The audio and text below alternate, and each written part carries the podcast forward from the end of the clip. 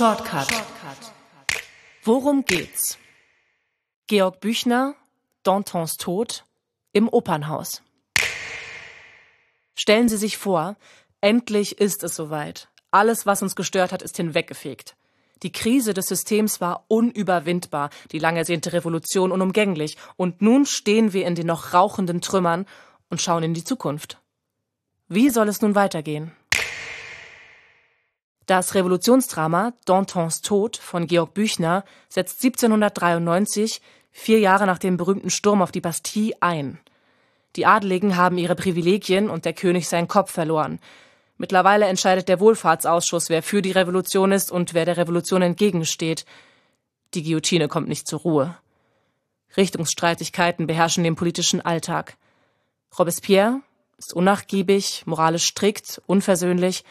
Danton hingegen plädiert für die Gnade und will die Guillotine zum Schweigen bringen. Der Kampf um den weiteren Verlauf der Revolution ist ein Kampf um die Meinungsführerschaft, ein Kampf um die Stimmung in der Bevölkerung. Wer das Volk für sich hat, hat recht. Für die Wuppertaler Inszenierung von Dantons Tod hat sich das Ensemble rund um die Regisseurin Anna Elisabeth Frick die drei Gegenspieler Robespierre, Danton und Saint-Just in ein fiktives Heute geholt. Es ist eine Welt nach einer Pandemie, nach einer Revolution. Die Fragen, die wir uns nun stellen müssen, lauten, wenn wir eine Zukunft auf einem intakten Planeten wollen, wie viel Zwang und wie viele Regeln brauchen wir?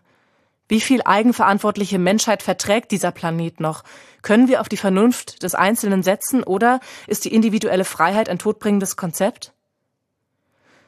Vielleicht ist am Ende die Menschheit selbst das Auslaufmodell, das von diesem Planeten verschwinden muss. Es spielen Thomas Braus, Julia Meyer, Anu Reiners und Stefan Walz. Bühne und Kostüme Christian Blechschmidt, Regie Anna Elisabeth Frick. Aufführungsdauer ca. 100 Minuten. Sprecherin Madita Dolle.